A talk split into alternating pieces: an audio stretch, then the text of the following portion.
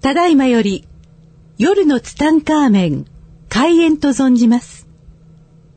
なお、この番組をお聞きになられる際の諸注意を申し上げます。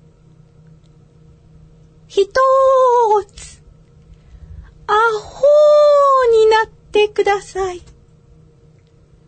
ふたーつ、大の爆笑をしてください。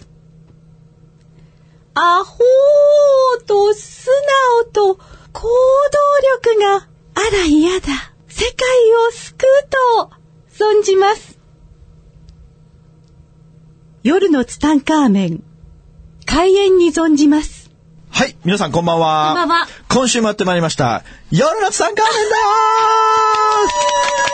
メンだー !75 億光年に一人の一桜庭つゆきと、アシスタントの飯島悦子です。今週もどうぞよろしくお願いします。ということで、はいえー、もう寒いですね。寒い。都内すごいですね。もう冬寒いですね。うん、もう今日なんかもうマイナスですよ。マイナスです。 早い。もう道路が凍ってますよ。凍ってましたか、ね、もう、師走ですね。師走。。もう すぐ。気がつけば師走ですよはいもうどんどんですね。もう早いね。このスピードかなん、ね、このスピード早いですね。でもね、はい、僕は、その30歳からずっとこう毎月海外で過ごすようになってね、まあ多い時は半分ぐらい海外にいるような生活をずっとしてきて、2年前から海外に行く回数がめちゃくちゃ減ってね、やっぱね、海外で過ごす日数が多いと、月日が経つのが死ぬほど早いんですよ。そうなんですね。うん、だから、まあ、前に比べると時間のゆとりがあるんですよ、僕は。はい。だけど、うん、早いなって感じるから、昔はもっとこれの2倍ぐらいの速度で過ぎてたな、みたいな感じがするんですよね。ね時間って合ってないような不思議なね、確かに、ね、そう、本当にね。うん、で、もうずっと、師匠の話を、そうで2、3ヶ月前から。なんかもう、あれはかれこれ、そうね。師匠の話をしたいのにもかかわらず、えー、まあ先週は、はい、うちの天然な母ちゃんの ね、あのー、オレオレ詐欺事件の話をして、えー、よかったですね。まあ、寸前で。もう、うちの母ちゃんは、うん、あのー、土曜日の朝にツタンカーメン聞くんですよ。はい。だ土曜日の朝一から、もう母ちゃんから電話かかってきましたよ。うんうん、もうね、うんすごい剣幕でしたよ。剣幕だったの怒られちゃったのあらあら。つゆきね。うん。あれはひどくないかと。はい。私は、騙されてないって言うんですよ。まあまあ結果的にはね。私はお金を払ってないってわけですよ。はい。いや、いや、確かに払ってないけど。その通り。もし俺が海外とかで電話繋がってなかったら、母ちゃんお金払ってるでしょみたいな。うん、払ってるみたいな。騙されてんじゃんみたいな。 なそれを騙されてるって言 うんだよみたいなね。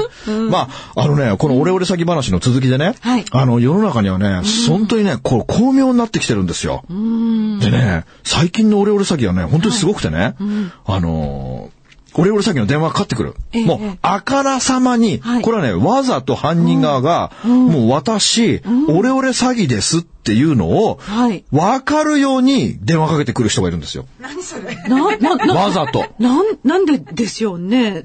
な、な、な、その裏に何かあるんですかお母さんみたいな感じで。はいうん、お母さん俺だよみたいな。うんうん、俺、交通事故に遭っちゃって、お金が必要なんだよねみたいな。うんうんもうなんかもう本当にそのね、はい、その演技力のなさっていうのをわざとアピールしながら、で、ここで、すみません、ここでいくらって言えばいいんですかみたいなことを言って。いやいやいや200万、200万、200万、お母さん、時短期で今すぐ200万必要なんだよ、みたいな、もう、わざと、わざとオレオレ詐欺です集を出すわけ。へそうすると、うん、そんなの私騙されるわけないでしょ、ガチャって切られるわけ。ええ、そうすると、うん、5分後に警察から電話かかってくるの。またこれ、あれですか目黒警察です、みたいな感じで。ええ私今、はい、オレオレ詐欺の調査をしております調査しております。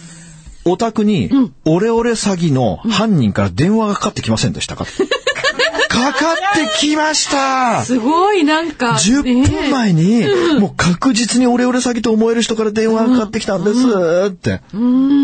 私はその犯人を追っているんですけども、ぜひ犯人の逮捕にご協力いただきたいってわけですよ。もしかしたらもう一度電話がかかってくるかもしれません。はい。そしたら、その時には、うん、その人たちの騙されたふりをして、はい、話に乗っかってくださいってわけですよ。わかりました、うんうん、で、また10分後にまた電話かかってくださいよ。オレオレ詐欺。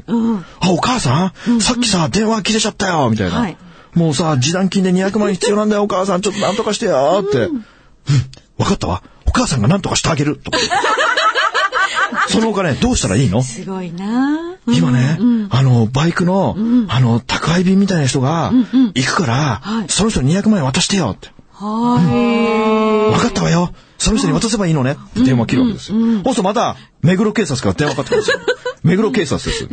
オレオレ詐欺の犯か犯人から電話かかってきましたか、うんはいかかってきました。200万円を宅配便のようなものに来るから渡してくれって言われたんです。ってわかりました。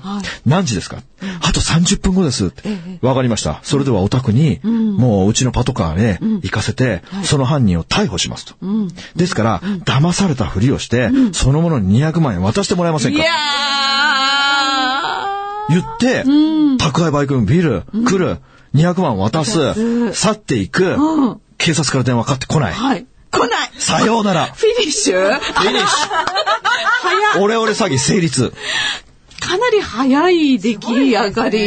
だからここまで手が込んでるんですよ、最近は。なるほどね。だからね、もう一度、先週も皆さんはお母さんに騙されないでくれと言ったはずですけども、もう一度、再度、手が込んでるからは、いお金の話が出たら、ええもうすぐに私に電話をしなさいとはい。伝えてください。はい。まあ世の中にはね、はい。本当にこの詐欺話ってのは多いですよ。後を絶ちません。僕は思うんですけど、あのオレオレ詐欺の人たちっていうのは天才ですよ。まあね。もう天才。あれを、なぜ仕事に活かせないのかって思うわけですよ。本当本当。あれを真っ当の道に活かしたら、あの人たちは、かなりすごい会社作れますよ。うん本当そうですよね。うん、あそこまで考えられるんだったら、絶対にいろんなビジネスモデルを作り出すことができると思いますよね。うんうん。あの、脚本家にもなれるでしょうしね。そうです ね。ね素晴らしいですよ。もう感動ですよね。もうあの方たちのやることっていうのはね。人生もったいないぞやめようそうだ、やめよう。やめよう、もうやめ。よう金輪際。 そう。でね、はいやっぱね、僕もね、その騙されるっていうのはね、ものすごくこう、あるわけですよ。30代前半っていうのはで。もなだよ、それだけで一冊書けますよね。なん かね、やっぱりね、あの30代前半の時とかいうのはね、もうなんかね、もう、俺に不可能はないみたいな感じなんですよ。えそ、そんな、なんですかそんなギラギラ、ギラギラじゃなく、なんて言ったらいいでしょうかいや、ギラギラしてましたね。ねえ、あの、もう何でもできるっていう感じで。あの、だから、失敗の仕方がわからない。ほうほう。いや、違います、違います、違います。失敗は、僕ね、失敗は誰よりもしてると思う。うんうん。あのね、成功者っていうのははい、打率が低いってことをね、皆さん覚えておいてほしいんですよ。おー、名言出ましたあ。のね、成功者は、もう打率が絶対1割以下です。でもやり続けるね。だって、ユニクロの社長も、一生休杯って本を出してますよ。ああ、そうだ。もうどん、だから僕の周りの人たちも、もう誰に聞いたって、もうそのね、その失敗したことっていうのを、その、自分の、その、失敗した話っていうのはみんな大好き。なんでしょうね。僕も大好なきんかねうんうんうん。なんか勇僕気づけね、られ失ちゃうね。敗した例なんていうのはね、はいもう無限、だからこの失敗した例がたくさんなければ成功しないですよ。本当そうですね。だけど僕な、僕にはね、はい。し僕は失敗も成功もないと思ってるんですよ。で、その失敗ではなく、うまくいかなかっただけなんですよ。だから失敗じゃないんですよ。その失敗っていうのは絶対次のつながる成功へのステップな一つなわけですから、その失敗と思えるものを経験しなければ、成功にはたどり着かないんですよ。だから、いちいちいちいち小さなことの失敗でね、くよくよしないでほしいんですよ。成功者は絶対一つのものが成功したものに出会ったとしても、その背後には絶対9回の失敗は隠れてるんですよ。僕はこの失敗の話はね、僕ね、無限にあるんですよ。でも騙された話にね、今ちょっと思い出した話があってね、はい。この話はね、強烈に面白いんですよ。最初に 言いましょうね。もうじゃあ強烈にこの話は面白くてね。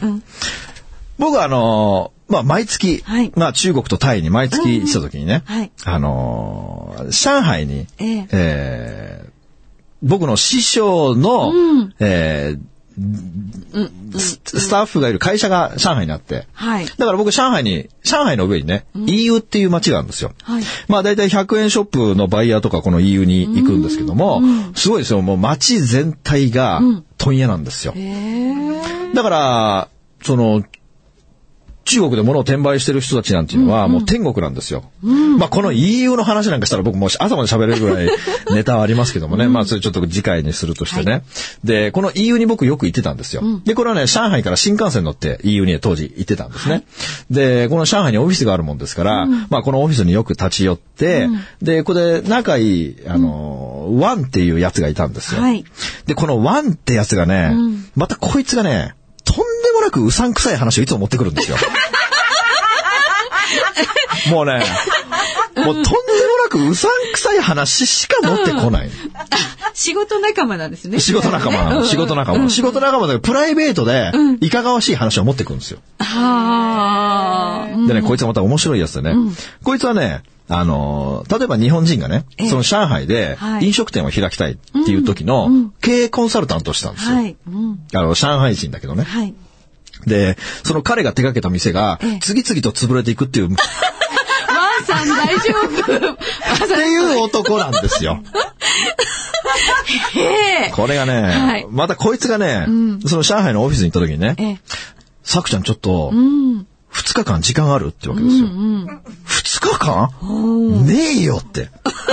そんな時間あるわけねえじゃんって言ったら、さくちゃん実はね、すっげえ面白い話があんだよって。うん。おう何、実は、僕の親戚が、はいミャンマーで、博物館の館長やってるんだってわけですよ。ほう。ミャンマーに飛んだんですね。お前の親戚はミャンマーにまでいんの かと。でそこで館長してるんだってわけですよ。はあ。ほうその人便秘なのかみたいなね。なそう、便秘なのかって。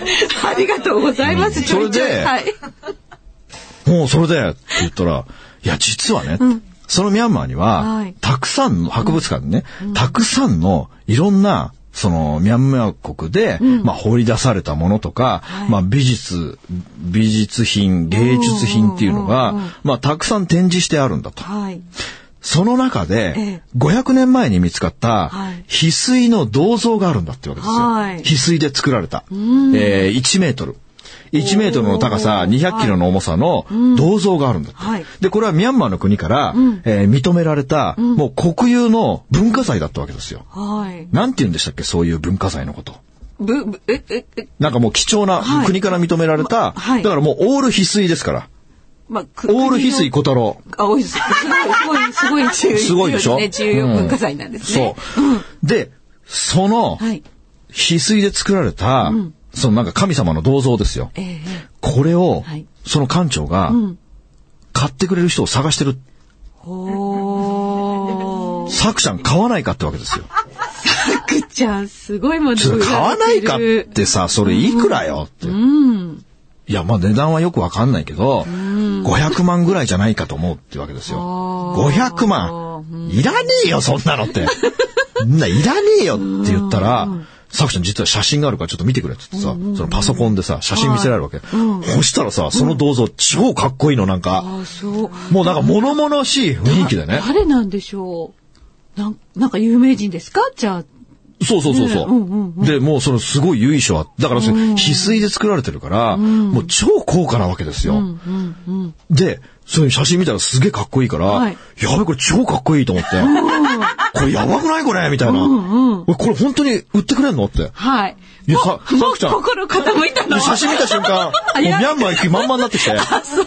っていうか、これ本当に売ってくれんのって。いや、本当に売りますって。おー。これ、日本持ってったら、これ何千万か何億だぜっていう話で。いや、僕もそう思うんですって。だから、さくちゃん、ここは、これちょっと、見に行くだけ行きませんかってわけですで、二日間よ。ちょっと、じゃあくださいもう、もう、ちょっと、ワン、ちょっとチケット取れって言って。はい。行こうっすよ、夢山行ったの。早い。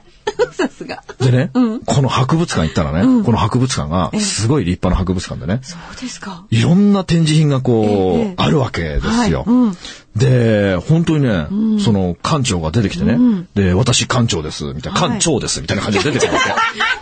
さんさんの地域あ、そうですか、みたいな。ほんで、実は、その、その銅像がこれですって、そのガラス越しでね、ガラスの奥にあるわけですよ。あめっちゃかっこいいんですよ。これやばくないですかと。はい。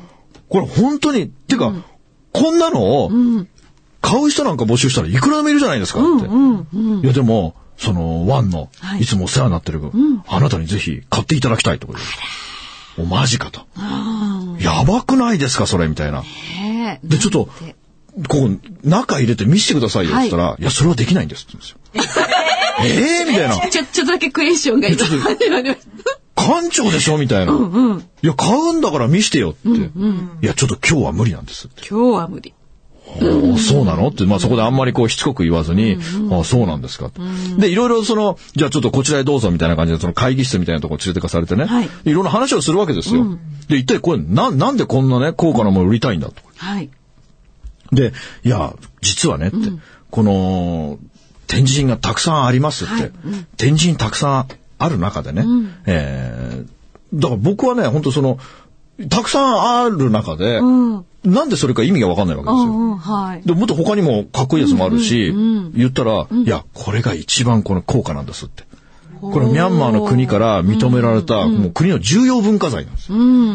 でも、よくよく考えてみたらね、なんで国の重要文化財を一般市民に売る意味がわかんないわけですよ。うん、その価格でね。そう。なんでそれを、そんなものを売るんですかって。実は、私、はい。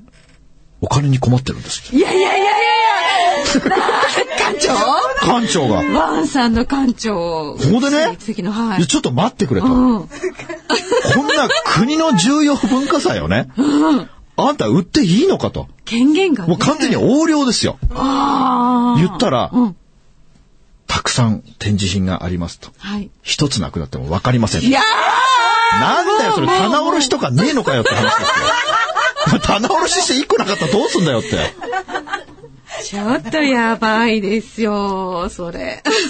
でも大丈夫ですって言うんですよ。うーん。で、今まで、実は、何度もやってますって言うんです何よ。度も。すごいな、あんたみたいな。どんだけ悪なんだよ、みたいなね。うん。で、いくらだって聞いたら500万って言うんですよ。はあ。で、僕は商人だから、はいもう絶対値切ろうと思って、もう500万は高すぎるから絶対買わないっつって。うんあの、バイヤーの鉄則っていうのをね、珍しいものを見たときに、はい喜怒哀楽出しちゃいけないんですよ。どんなに高価なものを見ても、驚いたりとか感動したりとかしちゃいけないの。だから感情を表に出しちゃいけないんですよ。だから僕もその翡翠見た時にね、心の奥底で は、やべ、マジすげえみたいな、もうこれ3億みたいな感じだけども、全く淡々と、ああ、そうですか、みたいな。だから交渉の時も、はいあの、500万は高すぎると。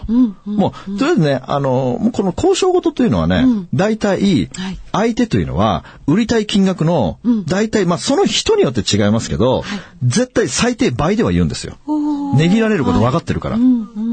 だから、こいつは絶対に、まあ、とりあえず、100万ぐらいからスタートしようと思って、100万円だったら買いますって言ったんですよ。はい。そしたら100万は安すぎますと。こんな国の重要文化財を100万円で手放すことなんかできませんってわけですよ。はいっていうか、あんたのものじゃないだろって話 ですよ。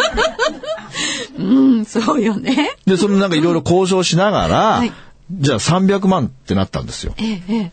はあで、わかりました。じゃあ300万で手を打ちましょうってことで、で、僕その時お金持ってないから。はい。じゃあ、これは、まあいろいろこの、どれだけ価値があるのかってことを、ちょっと日本でいろいろ調べてくるので、はいまた来月、お金を持ってきますって言ったんですよはい。うん、うん。で、まあ日本に帰りますよね。はいで、帰る途中にね、僕ね、すごいね、ていうかもうその見た瞬間から、こういろいろ頭の中駆け巡るわけですよ。これはやばいと。おうこれ日本に来て、はてさてどうしようかって思うわけです よ。で、まず僕が思ったのは、これ絶対神社仏閣に売ろうと思ったんですよ。だから全ての神社仏閣に DM 打とうと思ったんですよ。 DM でね、DM ですか。このはい DM プラス、あのー、DM を出すし、あの、ファックスも流すし、はいファックス DM って効果があるんですよ、結構。ね、だよの、そうそうそう、ビジネス塾で学びましたね。うんだから頭の中でいろいろそろばん弾いていく中でね、はいはいうんもうこれ絶対奥だってこう感じはするわけですよ。はい。で、でも、よくよく考えてみたら、売るだけだったら面白くないなって思って、これはレンタルにしようと思うわけです よ。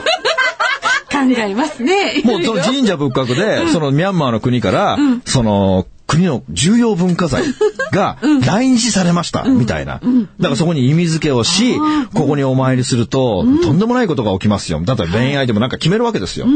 で、それをやったら、もうお客さんがたくさん来ますよ。これを1ヶ月300万でレンタルします、みたいな、レンタルにしようと思うわけですよ。そうするともうずーっと長くできるわけですよ。はい。って思っ思いながら飛行機乗って帰ってね。その時にこういろんな、よく、よくよく考えてきたらこう僕の中でいろんな疑問が出てくるわけですよ。はい。でね、うん。果たして、ええ。あの国の重要文化財をうん。日本に持ち出せるのかってことが思うわけですよ。そうです。また日ね。本の税関に来た時に、うん。電話かかりますこよ。れは一体何だと。これは、ど銅像ですと。どうぞ。何でできてますかと。んもうこんなに必須になんつったら大変なことになるんですよ。だかああ。うん。らこれはガラスですと。いやいや、でも、ね、世界まあいろんなことを頭の中で駆け巡るの中で,、中でね。で、よくよく考えたら、これは国の重要文化財ってことを、はい。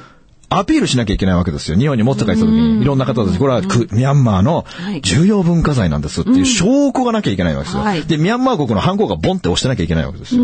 だからそれを聞くわけですよ。はいその館長にね。まあそれをワンを通じて、ちょっと質問があるって、もう過剰書きで10個ぐらい質問するわけですよ。これは国の重要文化財ってことをはい、なんか書類で犯行したものをくれるのかと。で、これ一体これは、ミャンマーの国を出すときに、ミャンマーの税関で引っかからないのかと。で、日本の税関でもし引っかかったときに、これをミャンマーの国で、いちいち、いちいち対応してくれるのかと。はい。いうこと、いろんなことを質問過剰書きして送ったんですよ。そしたら、全部大丈夫だって言うんですよ。来ましたわ。じゃあまず、その、この国の重要文化財だって証明する、その証明書をまず俺に、もう写メで送ってこいって言ったんですよ。はい。そしたら、もう2、3日したら送ってきましたよ。はい。国の重要文化財だっていうことが、手書きで書いてありました。来た。ハンコはハンコはあったのですか何にもないです。何もそれはあんたの手書き。ちょっと待って。これふざけるなと。俺をバカにするなと。ワンてめえふざけんなと。こちょっと2日待って手書きってないれでふすざよけね。るなと。こんな子供だましなので、もうふざけるなってことで、なんだ、だんだんだんだん怪しくなってくるんですよ。もう超怪しいじゃないですか、これ。うもうあまりにも怪しくて、もうワンを問い詰めるわけですよはい。これ絶対違うって。っていうかもうこれあいつ、むしろあそこで働いてねえんじゃねえかっていう。おーいろいろ問い詰めたんですよ。そして、いや、もうさくちゃんね、いろいろ調べますよ。はい。って言ってうん。で、電話かかってこないから、こっちから何回も電話した時に、さくちゃん大変ですと。ああの、館長、あ、館長。あの、もう職場にいませんって言うんです よ。っていうか、お前も来るだろって話 ですよ。親戚でしょそう、親戚。ねえ、うん。だから結局、まあ、買わないで済んだんですけど、まあ、こういう話がね、海外の人、日常茶飯事的に入ってくるんですよ、情報が。でもね、本当ね、あのー皆さんもね、やっぱ気をつけてほしいんですけれどもね、これね、一番気をつけてほしい ことは何かというとね、うんはいやっぱそういう情報を持ってくる人っていうのがいるわけですよ。こんないい話がありますとか、その時に、その情報を持ってきた人が、はいついてるのかどうかってここだけなんですよ。だから、ついてない人が持ってきた情報には絶対乗っちゃいけないってことなんですよ。はい。ワンさんどうだったんで すかあれはだってもう手掛けたお店が全部潰れるんだから。本当だ。でも行ったんですね。ミャンマーまでね。ミャンマーで行きましたいい人だわなね。よでね、僕ね、ミャンマー行った時思ったんだけどね。あの、だから15年ぐらい前ですよ。もう今はどうか知らないですよ。もうね、だからあの当時は、ここからミャンマーっていうのはものすごい栄えていくって言われてた時でね。でね、僕は、そのミャンマー行った時にね、ミャンマーで出会う人出会う人全員が歯茎から出血してるんだよ。だからあれはビタミン C が足りないんですよ。おー、はい。それだけ。だ大事ですよね。もうじゃあだだだ、だ僕の中でミャンマーっていうと、ミャンマー人は、あの、歯から流血してるっていうイメージしかないんですよ。 また、またすごい。すごい、だから心配に なる。本当ですね。ビタミン C 取れよ、みたいなね。ね食べ物事情大事ですからね。そうそうそう。だからあんまいいもん食べてないのかわかんないけども、その歯茎から流血してるっていうね。あーうんそういう印象しかないんですけどもね。いいオチで すね。はい。まあでも本当ね、こういう話っていうのはね、本当に西尾さん時的に入ってくる。でも、やっぱりそれを引き寄せてるのも僕なわけ ですよ。わ、わさんをね、引き寄せたのもね。だから、やっぱね、僕はその時ね、すごくついてなかった。ああ、そうですか。うん、すごくついてなかった。だからそういう波動が出てたんだろうね。えっていうか、もっと究極的に言うと、やっぱ僕には必要な経験だったってことですよ。ああ、だから世の中にね、その、無駄な経験っていうのはないわけですよ。うん、うん。やっぱりひと夏の経験とか言うじゃないですか。ねこれは大事なんですよ。夏休みは終わってね、あの、9月1日、はいあの、学校に行った時に、急にキャラチェンジしてるやつとかいるじゃないですか。はい。もう俺、経験しちゃったし、みたいな。しちゃったしみたいなんか俺もう大人だし、みたいなね、うんうんそういう人いるじゃないですか。はい僕もね、中学の時いたんですよ。はいそういう女の子が。うん。ああ、もうこの子、 どっちに走ってるのヤンヤンキーの方に走っちゃってね。ヤンキーの方に走ってしまって、ああ、もうこの子はね、もう清純じゃなくなっちゃったんだな、みたいなね。そういう悲しい思い出とかあるわけですよ。これ何のくだりなんだろうね。ねえ、最後のね、夏が明けた時のね、話になっちゃいましたけど。はい。まあ、オレオレ詐欺からここまで来ましたけども、うん、これね、本当に僕の中ではこう、思い出深い。で、このミャンマーの、でも僕多分これね、フェイスブックに書いたような気がするんだよね、この事件ってね。おーはい。 ミャンマー事件。ミャンマー翡翠事件っていうのね。ミャンマー翡翠小太郎事件っていうのね。翡翠小太郎さんに買ってもらいましょう、今度来たら。そうですね。うんうまあ、本当にあの、オレオレ詐欺には気をつけてほしいですね。はい。何かあったら大王に電話っていうことで、いいよかったです、ね。いやいや、もうあの、もうすぐにね、もう怪しい電話が来たらね、もう、切れって言ってください、もう、お父さんお母さんにねそうね。でも、俺俺先に騙されるお父さんっているのかないや、でもいらっしゃるんじゃないですかいるのか世な中にはうん俺だよ、俺、みたいな感じで。だだからみんなほんのややっぱり子供孫って可愛いんですよっていうあーなんか根底はやっぱりね愛ねあれでもさ、電話番号ね、電話帳かなんか手にしてさ、片っ端から電話してるんだろうけど、すごい労力だよね。確かに俺聞いてみたいんだよね、あの人たちに。一体何件電話すると、一件成功するのかっていう。ねえなんか出てでるもかもしれない統計学マニアの僕としてはさ、一回どれぐぐらいの成功率があるのかっていうさ。本当ねでもあれ成功するからやり続けるわけですよ。あとね、絶対僕はいると思うのはね、はいお金払っちゃったけど人に言えないって人絶対いるよ。ああ確かにままず子供に言えないでしょ絶対、怒られるって思って死んでも言えない、旦那にも言えないから、そのまま墓場まで持ってっちゃって死んだ人がもう7億人ぐらいいると思う。いやいや本当そうかもしれないだってそうでしょ本当そうかもれ言えないよねえうんうんさ絶対言えない。ということでね、えー皆さんお気をつけください。ということで今週この辺でさようならよ。ならこの番組の提供は、自由が丘パワーストーン天然石、アメリの提供でお送りしました。スマイル FM はたくさんの夢を乗せて走り続けています人と人をつなぎ地域と地域を結びながら全ての人に心をお伝えしたいそして何よりもあなたの笑顔が大好きなラジオでありたい 76.7MHz スマイル FM